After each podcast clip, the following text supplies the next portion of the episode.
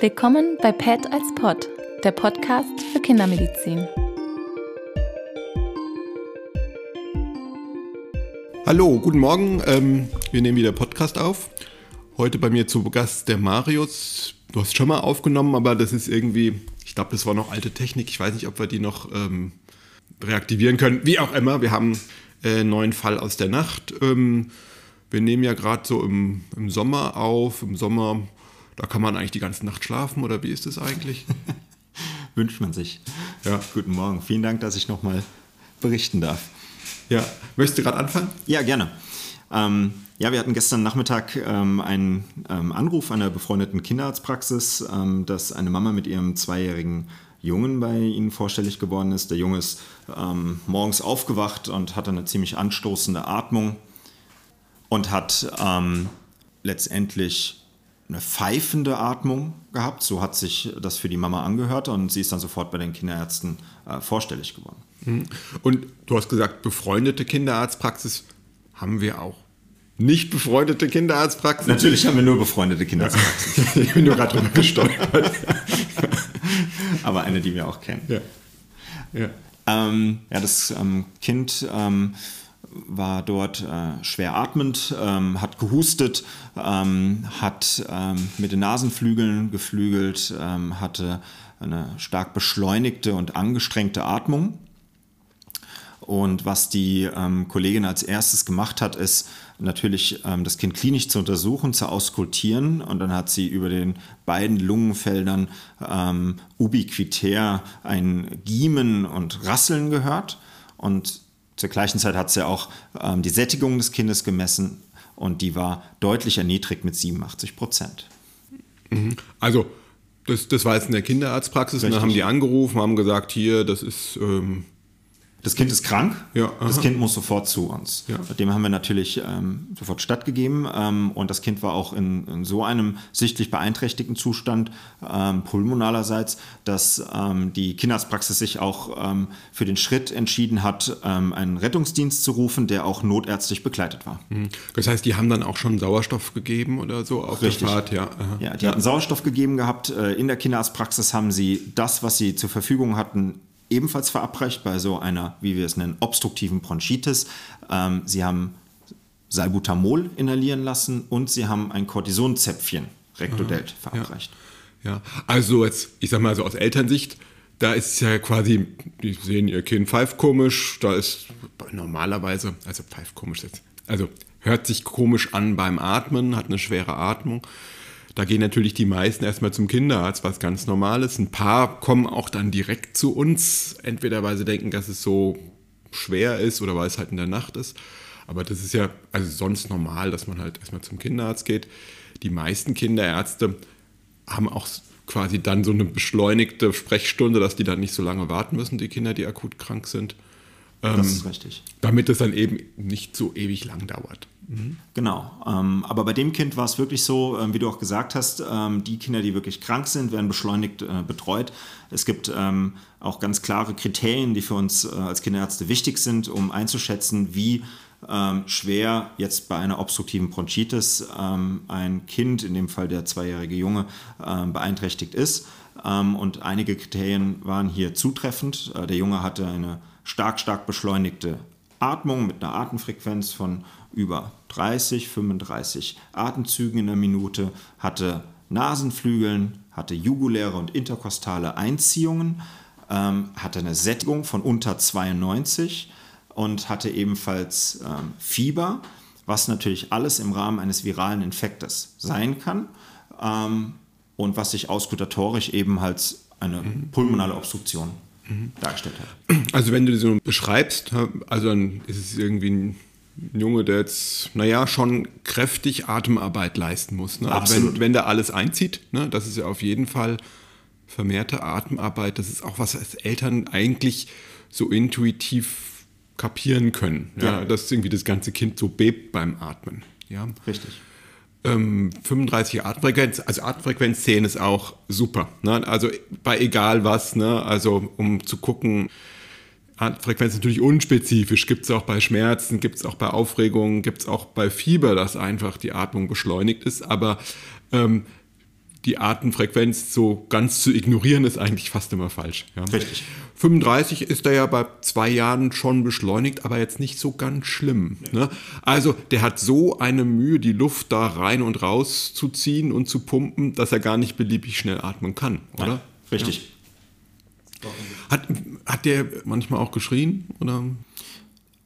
Bei der Untersuchung. Bei der Untersuchung. Er hat, sich, er hat sich da schon gewehrt und das ist auch ein wichtiges Kriterium. Äh, also der Junge war jetzt nicht ähm, apathisch ähm, und ähm, hat sozusagen nur noch die pulmonale oder die Atemarbeit leisten müssen, der hatte schon noch genügend Kraft, um sich zu wehren, um zu schreien, um äh, sich an seiner Mama äh, festzuklammern. Ja, quasi die, die Schutzreflexe des, des, Kleinkindes. Ja, Richtig. der Arzt ist böse und ich will zur Mama. Richtig. Ähm, nee, ich meine, ist was Wichtiges, weshalb ich auch frage, je nachdem, wie obstruktiv die sind, dann wird ja der Schrei auch ganz kurz, dass die gar nicht so lange schreien können, sondern nur so, ah, ah, also so kurze Schreie. Also bei diesem Jungen hat man wirklich auch ein ganz, ganz leichtes äh, Distanzgiemen gehört. Das heißt, selbst ohne Stethoskop, das, was man sogar in der Tram oder in der S-Bahn hören würde, wenn man neben so einem Kind sitzen würde, mhm. das war schon eindrücklich. Mhm. Genau, also vom Prinzip Indikation zur stationären Aufnahme war klar. Ähm, bei der Untersuchung, du hast gesagt, dass der diese Rasselgeräusche hat. Ähm, sonst so Lunge abhören, also wenn ihr ganz viele Erwachsene abgehört habt bisher, da muss man ja so ganz genau hinhören. Es muss total still sein, dass man da irgendwas hört, das Atemgeräusch. Also bei den kleineren Menschen, da, das ist meistens halt kräftig laut. Ne? Richtig. Weil, naja, sowohl die Lunge als auch die Bronchien, in denen Geräusche entstehen, ja viel näher am Stethoskop sind. Ja, da ist ja nicht so viel Puffer dazwischen. Also das heißt, wir haben es da tatsächlich ein bisschen leichter.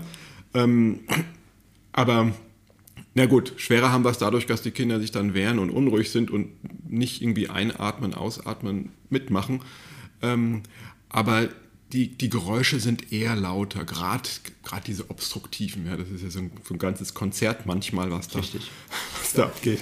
Wobei man auch sagen muss, dass das, ähm, ja, du hast da vollkommen recht, auch dass äh, die Kinder sich da wehren und schreien und brüllen. Aber das ist auch das Schöne, äh, wenn man die Kinder untersucht, weil auch daran kann man wirklich ganz genau festmachen, wie krank ist ein Kind eigentlich. Ein Kind, das sich gar nicht mehr wehrt oder apathisch ist, ähm, das ist äh, definitiv um Weiten kränker als ein Kind, das noch ähm, genügend Kraft hat, ähm, um sich da irgendwie von dem Arzt loszureißen und zu seiner Mama zu kommen. Mhm. Gut, man kann die Kinder ja auch bei der Mama auf dem Arm untersuchen. Absolut. Ne? Also gerade fürs Auskultieren, glaube ich, macht das jeder eigentlich. Richtig. Also, ja. Gut, also klar war, man muss den aufnehmen. Inhalation wurde schon begonnen. Was habt ihr jetzt in der Klinik noch add-on gemacht? Also wir haben ähm, eine Doppelinhalation ähm, gewählt mit Salbutamol und ähm, Ipratropiumpromid, ähm, Atrovent. Wir haben ähm, zusätzlich, ähm, weil wir auch schnell wussten, dass es sich nicht ähm, um einen der klassischen Viren handelt, die eine obstruktive Bronchitis auslöst, den sogenannten RSV-Virus oder RS-Virus. Warum wusstet ihr das? Weil wir jetzt die Möglichkeit haben, das innerhalb von fast einer halben Stunde in der PCR-Testung durchführen zu lassen. Okay. In Kombination mit Grippevirus und Coronavirus. Okay, ja. Was nämlich auch erhebliche therapeutische Konsequenzen nach sich zieht. Ähm, und wir haben gesehen, okay, es ist kein RS-Virus ähm, und ich komme dazu später nochmal ähm, und konnten somit auch mit den klassischen Mitteln beginnen, wie die Inhalation, die wir gerade genannt haben, aber auch einer intravenösen äh, Cortisongabe, um einfach diese bronchiale Hyperreagibilität, diese Entzündungsreaktion ähm, zu stoppen und zu reduzieren. Das dauert dann manchmal ein paar Tage, aber ähm, somit konnten wir damit beginnen ähm, und haben natürlich super tief dem Kind äh, bei seinen Sättigungen, die weiterhin unter 90 Prozent waren, ähm, die Grenze ist im Infekt 92 Prozent, ähm, haben wir super tief noch Sauerstoff vorgelegt. Aha, ja. Und hat er noch selber getrunken und gegessen? Ja, aber reduzierter. Ja. Das ist auch ähm, ersichtlich, wenn die Atemarbeit so groß ist, dass gar nicht mehr viel Energie darin verschwendet werden kann, selber noch zu trinken. Und da muss man auch dran denken, dass man den Kindern dann auch intravenös äh, genügend Flüssigkeit zur Verfügung stellt. Kann man sich so vorstellen, wenn man irgendwie Marathon läuft, ne, dann äh, Richtig. trinkt man schnell einen Schluck und läuft weiter, weil Richtig. man halt irgendwie am Schnaufen ist. Und das ist bei den Kindern dann auch, dass die dann halt nicht nebenbei noch irgendwie weiß ich nicht, noch Fischstäbchen oder sonst was ja. irgendwie essen wollen, die essen dann wenig und trinken auch. Richtig, ja. richtig. Gut, ähm, ja, also du hast gesagt, es war nicht RSV. Ja, was war es denn dann? Das wissen wir vielleicht erst heute. Ah, okay. Also das heißt, da läuft noch weitere Erregerdiagnostik. Richtig. Ähm, man muss auch sagen, man findet es ja auch nicht immer raus. Nein. Ne?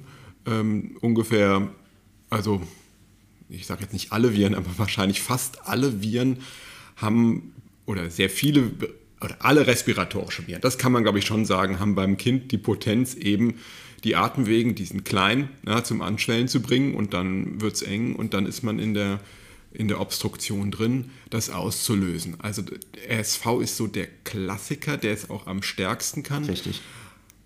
Zwei Jahre passt da noch rein. Da ist bei RSV ist die Regel, je jünger, desto schwerer betroffen, aber mit zwei Jahren hat man es noch nicht überstanden. Das kann Richtig. man schon auch noch haben.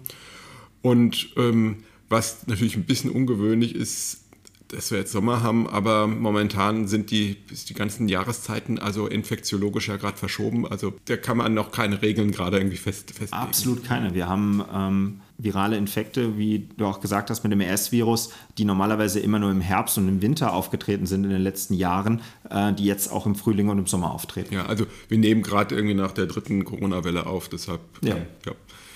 Ähm, gut, ach, eine Sache noch. Ähm, Salbutamol ist ja Beta-Mimetikum. Ne, das ist irgendwie vom Mechanismus klar. Das macht da die Bronchien weiter, indem es die Muskeln so ein bisschen entspannt, also die glatten Muskeln in den Bronchien. Und das Ipatropium-Bromid ist ein Muskelrenerger-Inhibitor genau. und das ist eher ähm, ein langwirksamer. Ja, und das ist auch so ein bisschen dann Schleimhautabschwellen. Richtig. Das war richtig. zwischendurch mal ganz raus, da hat man gesagt, das braucht man ja gar nicht. Und gerade für die Kleinkindern, wo die Schleimhautschwellung auch eine ganz wichtige Komponente ist und nicht nur eben diese die, die bronchiale Verengung durch die glatten Muskeln, da hat das eigentlich immer ein bisschen was geholfen, Richtig. weshalb man es auf jeden Fall mit dazu nehmen sollte. Ja. Mhm. Und ähm, nach eurer Behandlung wurde es dann besser oder? Deutlich. Deutlich, Gott. Ja, das ist natürlich immer gut. Wer heilt, hat recht. Ne, ist auch für äh, für die Eltern dann immer ganz überzeugend, dass sie sagen können, okay, jetzt, äh, jetzt können wir auf uns schlafen legen, jetzt ist er irgendwie in Sicherheit, der Junge. Ähm, ja, so eine ganz glatte Geschichte. Eigentlich im Winter was total alltägliches, da nimmt man eigentlich jede Nacht eins, zwei davon auf, ja. würde ich sagen. Ja.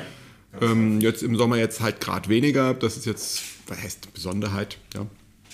Man muss aber auch dazu sagen, und das ist ganz wichtig, dass ähm, man gar nicht die Kapazitäten hätte. Ähm, in Hessen und bundesweit ähm, jedes Kind, das äh, eine obstruktive Bronchitis hat, ähm, sofort stationär aufzunehmen. Man muss wirklich nach ganz klaren, harten auch äh, Fakten und klinischen Indikatoren äh, handeln. Und wie wir ja gesagt haben, ist ähm, natürlich, wenn das Kind krank ist, dann muss es stationär aufgenommen werden, wenn es ähm, starke Einziehungen hat, ähm, wenn es eine schlechte Sättigung hat ähm, oder eben sehr, sehr jung ist, dass man es auch vorsorglich überwacht. Aber wenn die Kinder ansonsten in einem stabilen und guten Zustand sind, kann man getrost auch ein ambulantes Schema anwenden und da gehen ebenfalls die gleichen Medikamente, fast die gleichen Medikamente. Man kann Cortison heutzutage als Saft den jüngsten Kindern verabreichen, man kann Salbutamol als Inhalationsspray oder über so einen Vortex mit Hilfe mhm. verabreichen. Ja. Also da geht es jetzt auch gar nicht nur um Kapazität, das klingt immer so, als ob wir Geld sparen müssen, sondern auch als Zumutung für die Familie. Ne? Absolut, Dazu sagen, absolut. du wirst hier eingesperrt, ne? Einzelzimmer, darfst nicht raus, ne? wenn wir was anstecken, das hat, darf ja nicht irgendwie ins Spielzimmer gehen. Also das ist ja auch eine Zumutung für die Familien und das muss man ja, ähm, nein, das muss man argumentieren. Ne? Also die, die irgendwie gefährdet sind, müssen aufgenommen werden und die, die gut zu Hause behandelt werden können, bleiben zu Hause und gehen dann halt am nächsten Tag nochmal zum Kinderarzt. Ja. Ähm, genau, Du hast gesagt, bei den kleinen Kindern ist man ein bisschen strenger. Man kann ja vielleicht sagen, einfach die jungen Säuglinge mit RSV. Oh ja. ja das sind oh die, ja. wo man sagt, naja, also die machen auch dann manchmal eine Atempause. Ähm, und das kann auch gefährlicher sein. Also junge Säuglinge mit RSV, da wird man auch, wenn es ihnen eigentlich noch gut geht und die Sauerstoffsättigung gut ist, die wird man quasi in Anführungsstrichen prophylaktisch aufnehmen, weil man sehen möchte, wird es jetzt gerade noch richtig schlechter und rauscht er gerade ab. Oder hält er sich und wird besser und ist alles gut. Ne? Also quasi, das ist die Ausnahme, da wird, die wird man schon etwas großzügiger aufnehmen. Ja, und da sind wir auch sehr, sehr froh drum, dass wir heutzutage auch die Möglichkeiten haben, wie gesagt, in einer schnellen PCR-Testung ähm, genau diesen Virus auch ausfindig zu machen. Das geht wirklich innerhalb von einer halben Stunde, dreiviertel Stunde mit einem ganz simplen Abstrich aus der Nasenhülle. Das quasi hatten wir vor Corona nicht, ne? Da Nee. haben wir irgendwelche Antigen-Tests immer Richtig. gemacht, die waren mal negativ, positiv, wie auch immer. Mussten das wir war so entscheiden. Genau. Ähm, und jetzt, also das hat uns quasi die Pandemie gebracht als Errungenschaft, die, Absolut, die, die, die sagen. Point of Care PCR quasi in der Notaufnahme, ja. Also Jawohl. die halt jetzt quasi dann nicht nur Corona testet, sondern auch noch zwei, drei Sachen mit, ja. Okay, also ein bisschen was äh, haben wir quasi also gewonnen. Ne? Können wir uns glücklich schätzen über Corona? Nein, natürlich nicht. ähm, ich glaube, damit haben wir auch so das Krankheitsbild gut dargestellt. Zusammenfassung ist natürlich Bronchialobstruktion. Je kleiner der Mensch, desto stärker die Beeinträchtigung, weil es dann eben kritisch eng wird. Atemarbeit ist so das Wichtigste, was man einschätzen muss und woran man auch festmachen, ob die schwer ist. Als Hilfsparameter dann auch noch die Sättigung und die Messung der Atemfrequenz. Äh, Behandlung symptomatisch, ja. Ähm, also antiobstruktiv, antiinflammatorisch, wenn er Fieber hat, noch was gegen Fieber dazu. ja. Und so ein bisschen, wenn er nicht mehr trinkt, ähm, halt Flüssigkeitssubstitution. Jawohl. Ja. Gut, ähm, dann vielen Dank fürs Mitmachen, vielen Dank fürs Zuhören Vielen Dank. und bis zum nächsten Mal. Jawohl. Tschüss. Tschüss.